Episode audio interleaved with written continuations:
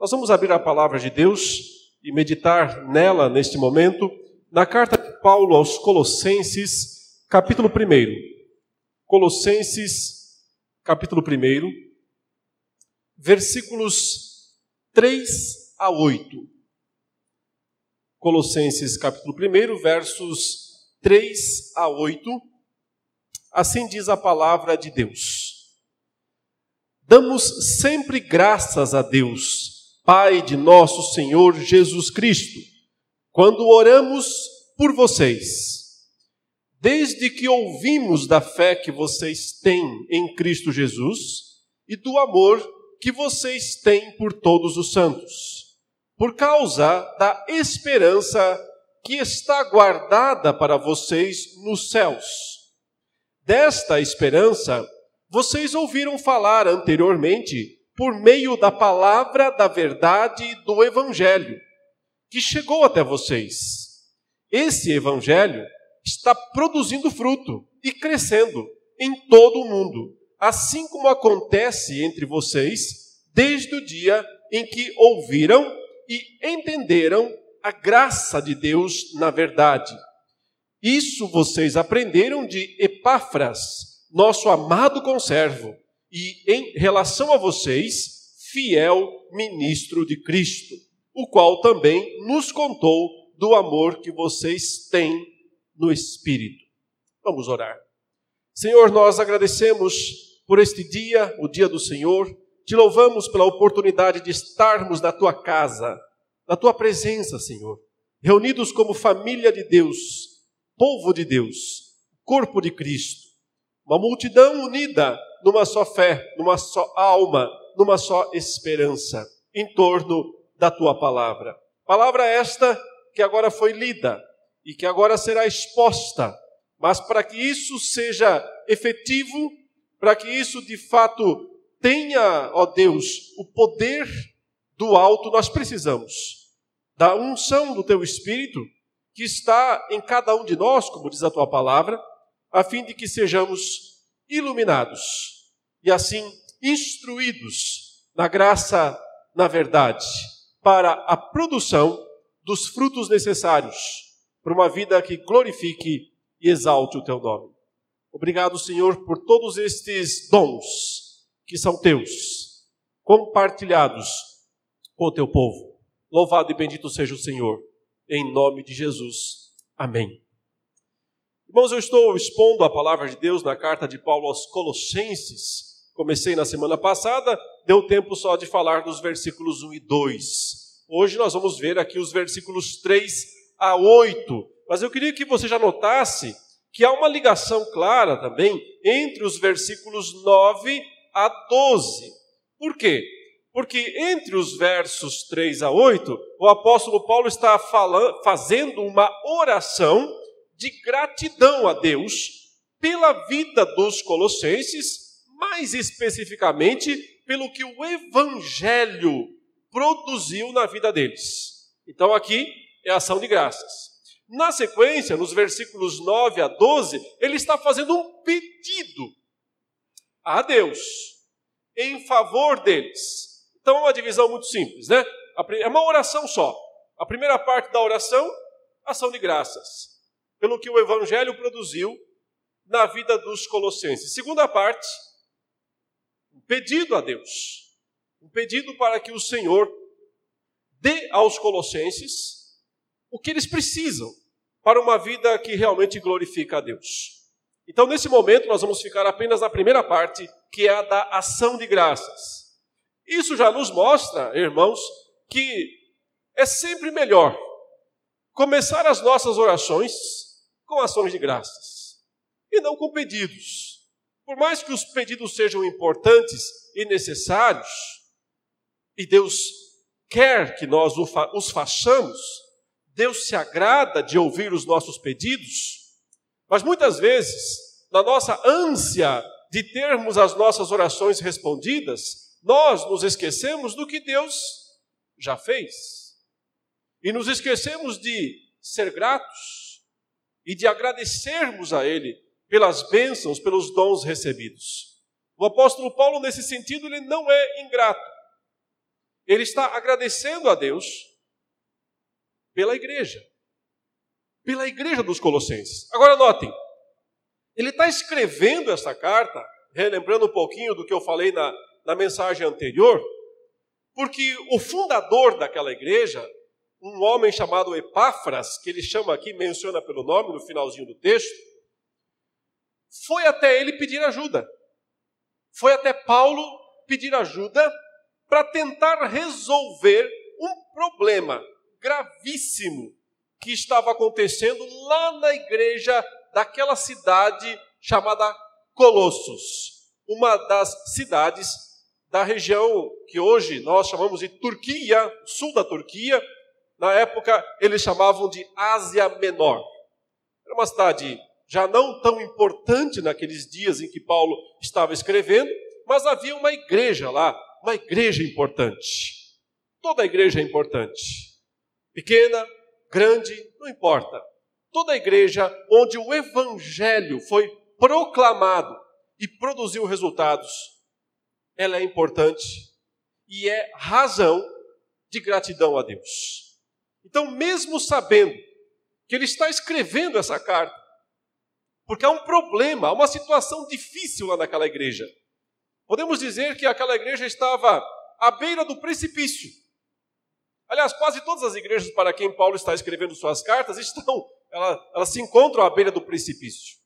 No sentido de que estavam ameaçadas por falsos ensinos. E meus irmãos, a maior de todas as ameaças que as igrejas enfrentam, a maior de todas as ameaças, não é a ameaça do mundo, não é a perseguição lá de fora, não são as lutas que a igreja enfrenta, o sofrimento. Essas coisas não são de fato as maiores ameaças. E às vezes até podem significar oportunidades grandiosas né, para uma renovação da igreja, para um testemunho mais forte, mais efetivo. Perseguição, ameaças de fora, lutas, não são os maiores problemas. O ódio do mundo, o repúdio do mundo, também não. Até porque o Senhor já nos preparou suficientemente a respeito dessas coisas. E nos disse que nós devíamos sempre estar atentos e esperar pior do mundo, e não o melhor. Que o mundo sempre olharia para a igreja com desdém, com desprezo, com repúdio. Então nós estamos preparados para isso. Mas tem algo que nós normalmente não estamos preparados. Nós costumamos não estar preparados para os falsos ensinos que nascem dentro das igrejas. É claro que eles nascem dentro das igrejas com influências externas. Como eu disse na semana passada, lá do mundo greco-romano, ou lá do judaísmo legalista, estavam vindo os ensinos falsos que estavam ameaçando a integridade da igreja de Colossos. Sem saber como resolver o problema, Epáfras, que era um excelente pregador do evangelho, um fiel ministro, como Paulo descreve ele aqui, mas não era alguém que tinha conhecimento teológico suficiente para combater aquele falso ensino, Epáfras então foi procurar ajuda de quem podia fazer isso. Foi pedir socorro para Paulo. Foi atrás de Paulo. Ele sabia que Paulo estava em Roma e estava preso lá na cidade de Roma. Por certo, aproveitou para fazer uma visita para o apóstolo Paulo na prisão e já aproveitou também para pedir que Paulo escrevesse uma carta esta aqui que você tem nas suas mãos, esta carta, para que ela fosse enviada até a igreja de Colossos para corrigir o problema doutrinário que havia surgido lá. E é por isso que essa carta foi escrita. Havia um problema, mas isso não era razão para Paulo e Epáfras não se mostrarem gratos gratos a Deus por causa da existência daquela igreja. E aqui você percebe que Paulo faz uma espécie de digressão. Ele começa do momento atual da igreja e vai recuando até lá o passado, até o início da igreja. Porque o apóstolo Paulo pessoalmente nunca esteve lá em Colossos, ao que tudo indica. Ele ficou em Éfeso, que era uma cidade que ficava a algumas dezenas de quilômetros da cidade de Colossos. Paulo esteve ali, pregou o evangelho naquela cidade de Éfeso por dois anos aproximadamente, um pouco mais do que isso. E então, provavelmente, Epáfras ouviu a pregação de Paulo e voltou para Colossos e plantou a igreja lá, pregou o evangelho lá. Portanto, Paulo pessoalmente nunca esteve lá em Colossos. Mas o próprio Epáfras veio até Paulo e, por certo, fez um relato completo, desde o início. Como é que tudo começou, como é que a igreja surgiu, como é que a igreja cresceu e como é que se complicou depois também. E como é que as coisas se, se complicaram quando né, a igreja começou a dar ouvidos aos falsos pregadores, aos falsos mestres. Paulo então escreve a carta e manda até Colossos. O, o próprio Epáfras não conseguiu voltar. Talvez a ideia dele fosse ir até Paulo, visitar Paulo, esperar Paulo escrever a carta e voltar com ela para os colossenses para dizer: está aqui, meus irmãos, se estão com dúvidas sobre se Jesus é suficiente ou não para nossa salvação, se tem alguma coisa a mais para ser feita, então aqui está a carta explicando para vocês esses assuntos. Mas ele não pôde fazer isso. E sabe por que não? Porque ele acabou sendo preso. Ali mesmo. No mesmo momento em que ele chega para falar com Paulo, e visita Paulo na prisão, e fala sobre a situação da igreja de Colossos, e pede para Paulo escrever uma carta, adivinha o que aconteceu? As autoridades romanas identificaram ele como um comparsa, como um participante daquela seita que, segundo as autoridades romanas, estava causando transtornos no mundo romano, especialmente porque Paulo e seus companheiros pregavam contra os deuses, claro, contra aqueles templos, chamavam de inúteis, vazios, e diziam que só tinha um Deus, que não tem templo, não tem sacerdotes. Ora, a religiosidade romana, assim como a atual, ela é muito lucrativa para muita gente, para muitos segmentos. E se você começa a dizer que aquele comércio, que aquela venda de produtos não tem valor, não tem sentido, pessoas perdem dinheiro com isso. Se os templos se esvaziam, pessoas perdem emprego por causa disso. E, obviamente, os romanos começaram a ficar furiosos com a pregação de Paulo e daqueles homens. Por isso o prenderam, por isso o acusaram formalmente. E quando Epáfras chegou lá, acabou sobrando para ele também. Mesmo assim, apesar de todas as lutas, apesar de todas as dificuldades, Paulo escreve a carta e, antes de tudo, ele manifesta a Deus sua gratidão. Sua gratidão pela igreja do Senhor. Queridos, a igreja, não existe a igreja dos nossos sonhos. Nós nunca vamos encontrar esta igreja, a igreja dos sonhos, a igreja perfeita, onde tudo funciona, onde todos são maravilhosos, onde todos ajudam todos. Não, não existe tal igreja. A, a igreja sempre será um local de conflitos, onde os defeitos, os nossos defeitos, são postos a lume, necessariamente.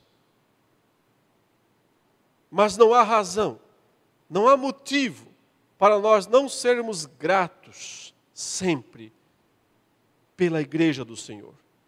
E o apóstolo Paulo está aqui sendo grato. Agora, ele não está sendo grato porque, me entendam, né? por causa das pessoas em si mesmas. Ele não está exaltando as pessoas em si mesmas. Não é uma questão de tentar encontrar pessoas boas dentro da igreja para dizer, ah, a igreja é boa, ó, tem gente boa aí. Não é esse o ponto. Não, a gratidão não se, não, dá, não se diz respeito, não diz respeito né, às pessoas em si mesmas. Porque todos nós somos pecadores. Todos nós somos falhos. Estamos todos no mesmo barco. Ninguém é melhor, ninguém é superior. Somos todos discípulos imperfeitos de Cristo Jesus. O grande motivo de gratidão é pelo que o Evangelho tem feito no meio do povo de Deus. Se nós conseguimos identificar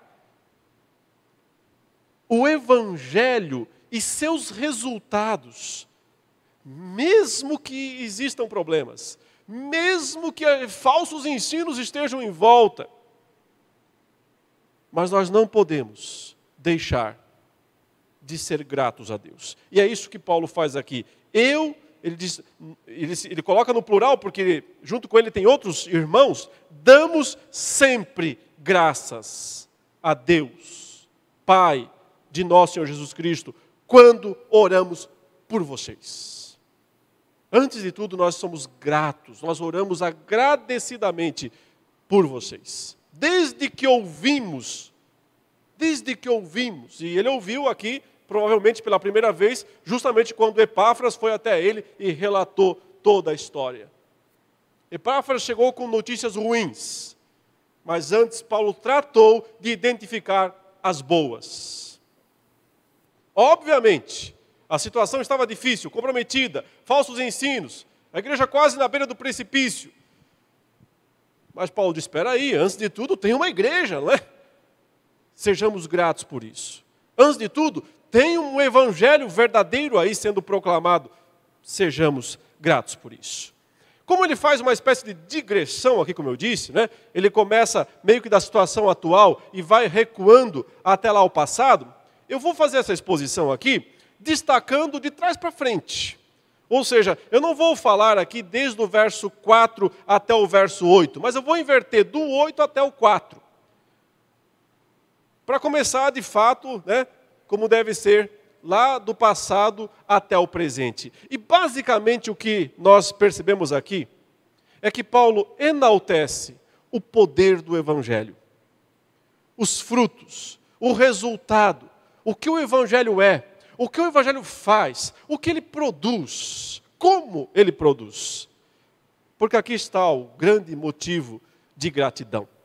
Então, note que lá no finalzinho, no versículo 7, ele diz: Isso vocês aprenderam de Epáfras, nosso amado conservo, e em relação a vocês, fiel ministro de Cristo, o qual nos contou, contou toda essa história aí que eu acabei de dizer, né? Paulo diz, nos relatou do amor que vocês têm no Espírito. E aqui nós já temos, meus irmãos, a, a, a, primeira verdade, a verdade básica, fundamental a respeito do Evangelho. Ele é o poder de Deus, Paulo fala em Romanos capítulo 1, verso 16. Ele produz todos esses frutos, mas ele precisa de pregadores. O Evangelho não se prega sozinho.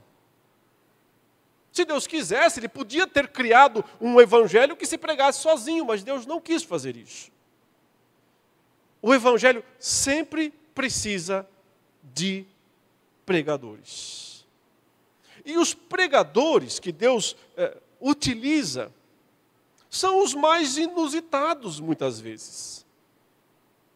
Outra vez, como é que nasceu essa igreja lá em Colossos? Por acaso Paulo planejou na sua agenda e disse: Vou passar uma temporada em Colossos para pregar o evangelho lá, para ver se eu planto uma igreja lá? Não, Paulo nem passou em Colossos. Ele ficou lá em Éfeso, pregando o evangelho lá. Mas Deus, em sua graça, soberania e providência, fez com que esse homem chamado Epáfras fosse até lá onde Paulo estava pregando na escola de Tirano, porque podemos imaginar que foi isso que aconteceu. Ele foi lá, ouviu Paulo pregar, converteu-se ao evangelho, ficou inflamado pelo Evangelho, cheio de vontade e desejo de compartilhar o Evangelho com outros, voltou para a sua região em Colossos, provavelmente também em Laodiceia e em Hierápolis, que eram as três cidades muito próximas lá da região da Ásia Menor. E começou a pregar para todo mundo. É isso que Paulo está dizendo. Vocês aprenderam o evangelho de Epáfras, nosso amado conservo, e em relação a vocês, é, fiel ministro de Cristo. Aparentemente não era alguém com uma grande capacidade intelectual, senão ele tinha resolvido o problema lá. Não era alguém que tinha grande conhecimento de teologia, senão ele não tinha ido buscar socorro de Paulo lá em Colossos, para Colossos, em Roma. Mas foi a pessoa que Deus usou para pregar, para proclamar o Evangelho. O Evangelho precisa de pregadores. E pregadores não são necessariamente pregadores de terno e gravata que sobem ao púlpito, pegam o microfone e anunciam o Evangelho. Esses também são necessários, mas os mais necessários são aqueles que não precisam de qualquer recurso extraordinário, não precisam de audiência grande, não precisam de microfone, não precisam de roupas especiais, não precisam de coisa alguma, exceto da sua língua para falar a respeito deste Evangelho. Falar e viver. Falar e viver. Sempre as duas coisas. Anunciar, proclamar e viver. Porque se você só fala, mas não vive, fica uma fala vazia, sem sentido, sem poder. Mas se você diz, eu vivo, mas não falo, então as pessoas não ficam sabendo o que é que você vive, por que é que você vive. Sempre as duas coisas: falar e viver. Quando eu estudo o Novo Testamento, eu percebo que há uma forte ênfase no ato de falar o Evangelho, que podemos chamar proclamar o Evangelho. Cada cristão precisa ter consciência de que quando você se volta para outra pessoa e fala para ela a respeito do Evangelho, você está fazendo algo grandioso, algo com muito poder. Deus está concedendo grande poder e grande autoridade para você quando você faz isso. E por isso você não pode fazer isso de maneira assim, é, sabe, como se fosse algo sem importância, algo banal. Quando nós preparamos sermões e viemos aqui para pregar a palavra, nós não fazemos isso de maneira banal, inconsequente, qualquer coisa. Fazemos de forma preparada, estudada, e você também tem que fazer isso. Não da mesma maneira, entenda. Mas o ponto é tendo consciência de que naquele momento você é um embaixador de Deus. Um embaixador de Cristo Jesus. E que você está falando em nome dele. Grande responsabilidade, portanto, grande responsabilidade. Porque o Novo Testamento concede, confere grande eficácia nessa simples atitude, aparentemente simples, de anunciar, de pregar o Evangelho. Então nós temos que estar conscientes de que nesse momento nós estamos pondo em ação aquilo que é chamado na, na Escritura de o poder de Deus. O poder de Deus. Paulo fala isso, outra vez eu cito Romanos 1,16. O Evangelho é o poder de Deus para a salvação de todo o que crê, do judeu e do grego. O poder de Deus. Você e eu, pergunta que temos que nos fazer: temos usado esse poder? Ou temos deixado fechado, guardado as sete chaves, reservado só para nós? Sim, irmãos, o Evangelho é algo grandioso, mas ele tem que ser pregado. ele precisa de anunciadores, de pregadores. Sejam pregadores altamente sofisticados, como o apóstolo Paulo, o maior de todos os tempos, ou simples, comuns, como nós, ou como Epáfras. O evangelho precisa de pregadores. E quando ele é pregado corretamente e recebido e entendido, ele vai produzir os frutos. A sequência é essa: alguém prega, alguém que é um fiel ministro, alguém que é um conservo, prega e então outras pessoas recebem. Porque observe aí, Paulo diz assim, no versículo 6, né? Esse evangelho chegou até vocês por Epáfras. Esse evangelho está produzindo fruto e crescendo em todo o mundo, assim como acontece entre vocês, desde o dia em que ouviram e entenderam a graça de Deus na verdade. Isso vocês aprenderam por Epáfras.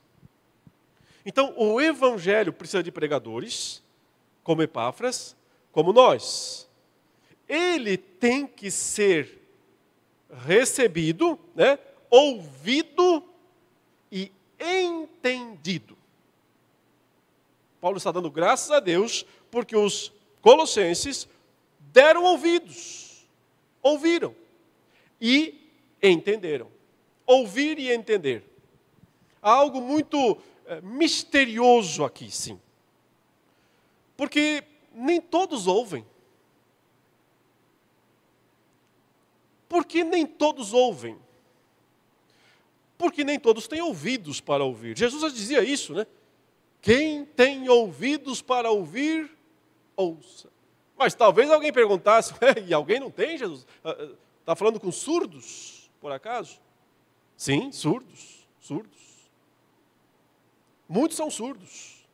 Não fisicamente surdos, espiritualmente surdos.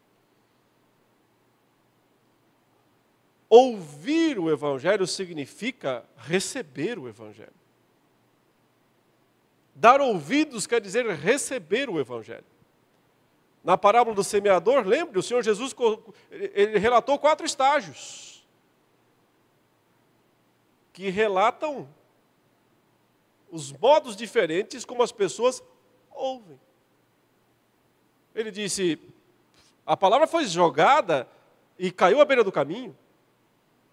E vieram as aves dos céus e comeram aquela palavra, aquela semente. Perdida, portanto. Uma outra parte dessa semente caiu em solo rochoso, pedregoso, cheio de pedregulhos. Mas ali ela nasceu, deu tempo, as aves não conseguiram pegar antes que a semente entrasse na terra. Entrou na terra, mas sem raiz, sem fundamento. Então, quando o sol brilhou forte com seu calor, a plantinha morreu. Não tinha como buscar sustento, água, nutrientes, e ela morreu. Uma terceira parte caiu entre os espinhos. Foi mais longe. Durou mais tempo, só para no final ter o mesmo destino das duas anteriores. Não produzir frutos. Ouvir o Evangelho não é apenas escutar. Ouvir o Evangelho significa recebê-lo lá dentro do coração. Significa guardá-lo lá dentro do íntimo. Quando alguém recebe e guarda desta maneira, e entende também, porque, por um lado, isso parece uma experiência mais emotiva, né? Mais emotiva, quando você recebe. Mas ele complementa: vocês ouviram e entenderam a graça de Deus no Evangelho. Porque o Evangelho é para ser, por um lado, sim, acolhido como um dom, acolhido emocionalmente, emotivamente como um presente de Deus, mas ao mesmo tempo, ele tem que ser compreendido, entendido, porque ele tem uma mensagem clara. E a mensagem é Cristo Jesus, o Senhor, Sua obra salvadora pelos nossos pecados, lá na cruz do Calvário. O chamado ao arrependimento, à mudança, à conversão, à transformação de vida, tudo isso faz parte do Evangelho, tem que ser compreendido. Se uma pessoa não entende a graça de Deus revelada no Evangelho, não pode ser salva. Porque a salvação depende de receber e de compreender. Há um mínimo necessário a ser compreendido. Sem essa compreensão, não há salvação. O mínimo necessário, obviamente, é uma compreensão dos nossos pecados, que nos impedem de sermos salvos pelas nossas obras, uma compreensão daquilo que Cristo fez objetivamente por nós na cruz do Calvário, morrendo por nós, pagando nossa dívida na cruz do Calvário. Uma compreensão do que representou esse pagamento definitivo pelos nossos pecados. E como foi sua vitória na ressurreição. Aqui está o núcleo, aqui está o coração do Evangelho. Sem que alguém compreenda estas coisas, não pode ser salvo. Então, o evangelho ele precisa de pregadores. E precisa de pessoas que o recebam e que o compreendam. E é por isso que Paulo vai orar na sequência, no segundo pedido, nos versículos 9 a 11, a 12, assunto do próximo sermão, por conhecimento. O assunto é conhecimento. Conhecimento tem que conhecer tem que compreender, tem que entender a verdade. Mas calma, chegaremos lá no tempo certo. Por enquanto, graça, gratidão por aquilo que o Evangelho é. Quando há um pregador verdadeiro anunciando, quando há pessoas ouvindo de fato e entendendo de fato a graça de Deus através do Evangelho, vêm os frutos os frutos chegam. E eles se revelam através de três virtudes. Os frutos aqui são três grandes virtudes. Aqui nós podemos encontrar o objetivo máximo do Evangelho na vida de cada um de nós: a produção de um fruto que se explica através de três virtudes: fé, amor e esperança. Ou esperança, fé e amor. As três virtudes estão aqui.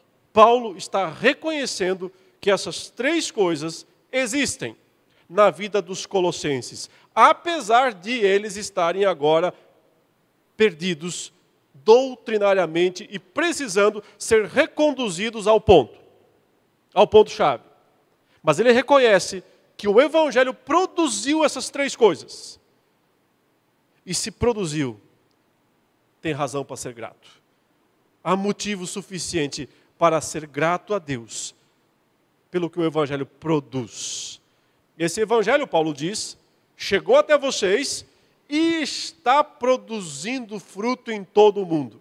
O Evangelho, irmãos, é produtivo extremamente produtivo. Paulo já disse, é o poder de Deus. Não tem como o poder de Deus não agir, não produzir alguma coisa. O evangelho é extremamente produtivo. Mas eu acho interessante que Paulo faça essa comparação aqui, dizendo: olha, está funcionando aí, não está? Entre vocês.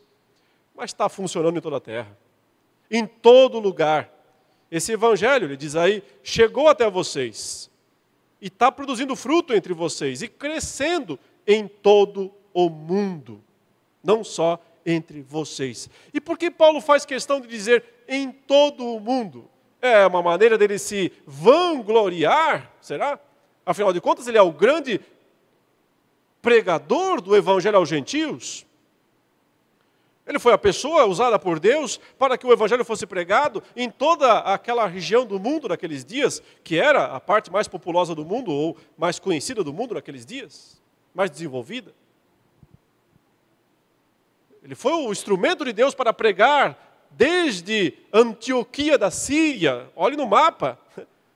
Veja aonde Paulo fez suas três grandes viagens missionárias, pregando e plantando igrejas. Ele pode dizer, né? Sim, em todo o mundo, não só entre vocês. Mas não há aqui nenhum orgulho do apóstolo Paulo nisso, porque ele reconhece que isso não é graças a ele mesmo, mas graças a Jesus Cristo, graças à posição que Jesus Cristo tem desde que ele morreu pelos pecados, mas ressuscitou e subiu aos céus.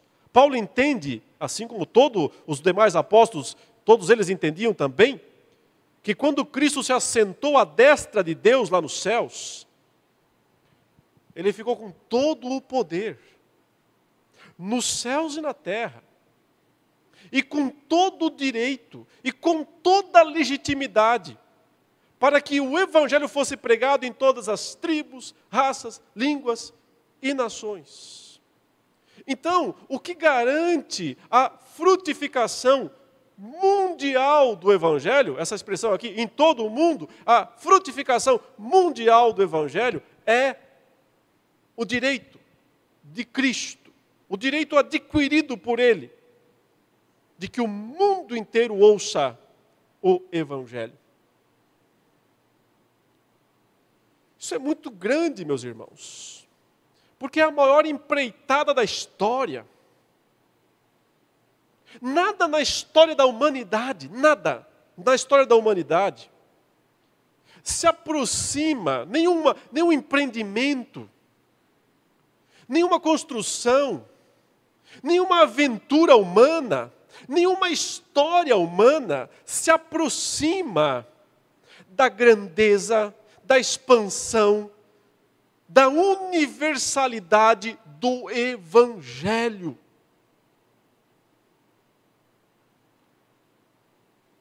É, sim, o maior acontecimento de todos os tempos. Continua sendo, mesmo hoje, com todo o ateísmo do mundo, com todo o repúdio à fé cristã, ou aos absolutos, ou à própria religião em todo o mundo, mas continua sendo a grande coisa. A grande coisa desta vida, a grande coisa deste mundo, é o Evangelho. Ele continua produzindo frutos em todo o mundo. Já estava naqueles dias, está até hoje permanecerá produzindo esses grandes frutos até a consumação. Até por isso Jesus disse: vão, vão agora. Eu tenho todo o poder, toda a autoridade nos céus e na terra, portanto vão. E façam discípulos de todas as nações, todas. Batizem eles, ensinem eles. E eu estou com vocês todos os dias, nessa empreitada, nesta missão, nesta obra, a obra missionária, a missão de Cristo é a maior missão de todas, de todos os tempos. Por quê? Porque Ele não só garante a legitimidade, o poder, o direito dela lá dos céus, da posição exaltada em que ele se encontra, como ele garante em loco, presencialmente, eu estou com vocês todos os dias, até que os séculos se acabem, até a consumação dos séculos. Grande, grande é o Evangelho. Grande é o poder de Cristo manifestado no Evangelho. Poderoso é o Evangelho do Senhor. E esse é o motivo de toda a gratidão. Agora, na prática, Paulo diz: deu certo entre vocês também, está produzindo frutos. Por quê? Porque, primeiro, ele diz: o Evangelho foi apresentado a vocês em forma de uma esperança. Então, essa esperança gerou fé e amor. E agora, fé e amor continuam gerando esperança. É interessante essa, esse ciclo aqui que ele descreve. Vejam, agora vamos ler desde o verso 3. Damos sempre graças a Deus, Pai de nosso Senhor Jesus Cristo, quando oramos por vocês, desde que ouvimos da fé que vocês têm em Cristo Jesus e do amor que vocês têm por todos, né, uns pelos outros, por todos os santos, por causa. É interessante que ele coloque aqui, não é? Nesse texto, a esperança como causa, por causa, causa. Então ela é a causa da fé e do amor. Não é usual ele falar isso. Geralmente ele coloca fé, esperança e amor como três virtudes iguais. Mas nessa passagem, ele diz: a esperança foi a causa da fé e do amor. Então, por causa da esperança que está guardada para vocês nos céus, vocês receberam isso pela pregação do Evangelho. Ele trouxe uma esperança para vocês, uma esperança que vocês não tinham, uma esperança da vida eterna. A esperança de que a morte não põe fim à existência. De que vocês não vão precisar ficar infinitamente se reencarnando. Boa parte dos gregos na época acreditavam infinitas reencarnações para alcançar a perfeição. Vocês não precisarão disso. Quando essa vida terminar, vocês já estarão naquele lugar que vocês tanto desejam. Já experimentarão vida eterna. Então, o ponto de Paulo foi isso. Desta esperança, vocês ouviram falar. Então, o conteúdo da pregação do Evangelho, na verdade, é trazer esperança para as pessoas. Ele traz a esperança que elas precisam, porque elas estão sem esperança nas suas vidas. O Evangelho nos mostra o mundo vindouro, o mundo por vir, a vida eterna. Essa é a esperança que o Evangelho quer nos dar e nos dá. E é por isso que o Evangelho verdadeiro ele é diferente do Evangelho humanista. O, o Evangelho humanista ele promete coisas mais imediatas, coisas mais terrenas. Ou ele promete aceitação e inclusão, que são as palavras da moda, né? O humanismo moderno trabalha com aceitação e inclusão. É por isso que boa parte das igrejas são é, forçadas meio que pela sociedade a se tornar cada vez mais inclusivistas. Porque a ideia basicamente parece ser o seguinte: você vai para a igreja para ser aceito. igreja boa é a igreja que promove aceitação e inclusão. Eu costumo dizer que nenhum lugar é mais, a, mais inclusivista do que o inferno. Aceita todo mundo. Do jeito que estiver. Não precisa fazer nada totalmente. Eh, você vai se sentir totalmente aceitável lá se você não vai, tá? Amém? Você não vai para lá.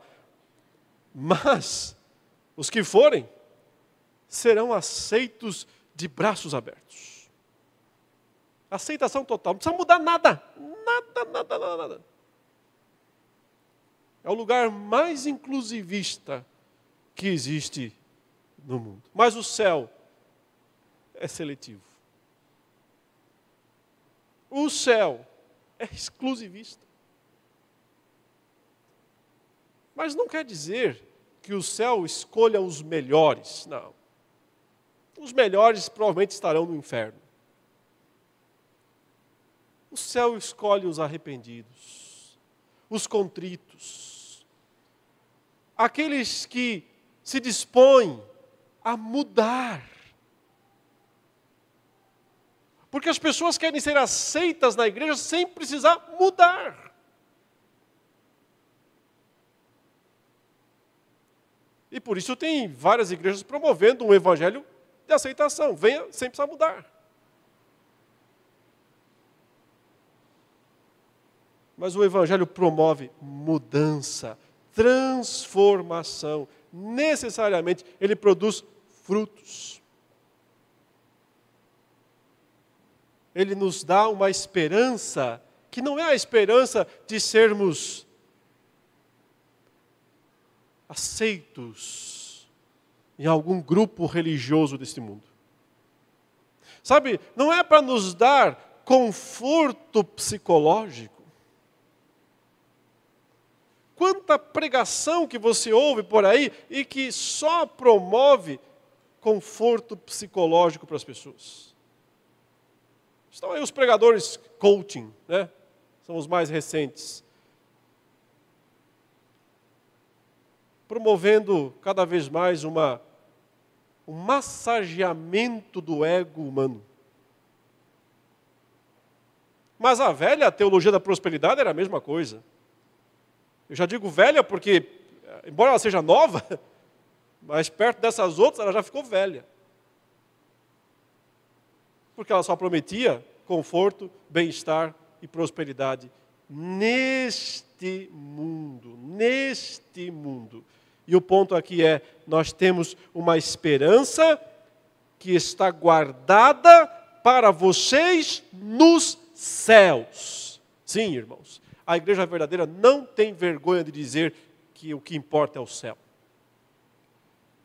E que o lugar da recompensa é o céu e não a terra. A esperança nos prepara para o céu. Com essa esperança, não cruzamos os braços. Não ficamos adormecidos, aguardando, só esperando chegar. Com essa esperança vem a produção de fé e de amor. Fé e amor. A fé é aquela crença inabalável na pessoa de Jesus Cristo. Ele diz isso aqui, né? Desde que ouvimos da fé que vocês têm em Cristo Jesus. Não é fé em qualquer coisa. Não é fé em tradições. Não é fé em sistemas. Não é fé em igrejas ou em pregadores. Mas é fé em Cristo Jesus. Ponto. Nada além de Cristo. Essa fé, por sua vez, fundamentada na esperança, produz amor. E amor é a grande virtude, não é? É o que Paulo nos diz. Desse, esses três, ele fala aos Coríntios, capítulo 13, na primeira carta. Essas três coisas são o supra-sumo: fé, esperança e amor. É isso que tem de mais importante. Nada está maior, nada é maior do que isso em termos de aquilo que a igreja produz. Mas ele diz: "E ainda desses três, o maior é o amor". E Paulo diz aqui: "O amor que vocês têm por todos". É por isso que a igreja é o local onde o ódio, a inveja, não pode prevalecer, não pode existir. O orgulho, o egoísmo. Porque a igreja é o lugar do amor. E o evangelho verdadeiro produz isso. Se não há amor, também não há evangelho. O verdadeiro evangelho produz isso. Ele fala por todos. Não só pelo grupinho especial. Não só pelos mais chegados. Não só pelos que pensam igual. Por todos. Todos os santos. Todos os crentes. A sequência, portanto, é essa, finalizando, meus irmãos. O Evangelho é algo grandioso, vale a pena ser grato a Deus por ele e pelo que ele produz. Mas ele precisa de pregadores. Sejamos, portanto, pregadores. todos nós. Ele precisa de ouvintes que o ouçam e que o compreendam. Quando pregamos, ajudemos as pessoas a isso. Quando ouvimos, sejamos bons ouvintes do Evangelho. E pessoas de fato interessadas em entender, em compreender o Evangelho. O Evangelho frutifica, produz fruto. Por quê? Porque ele é o poder de Deus. E porque o Senhor que está nos céus e também na terra, e tem autoridade tanto lá quanto cá, toda, ele diz, garante, assegura a vitória, o progresso, a frutificação do Evangelho. Em termos práticos, esses frutos são fé, esperança e amor. Fé, esperança e amor. Essas três coisas têm que estar nas nossas vidas. Têm que ser vistas na igreja, no corpo de Cristo. E por isso, sempre há razão para ser gratos a Deus. E que Deus nos abençoe e nos ajude a frutificarmos na nossa fé, no nosso amor, por causa da nossa esperança. Vamos louvar ao Senhor após a nossa oração. Oremos. Ó Santo Deus, ó amado Pai, produza em nossas vidas o fruto do Teu Espírito, que evidenciemos uma esperança firme, uma fé operante em Jesus Cristo e um amor de fato abnegado, altruísta, como aquele que Cristo sempre manifestou em todas as suas ações. Para a glória do teu nome, nos abençoe, em nome de Jesus. Amém.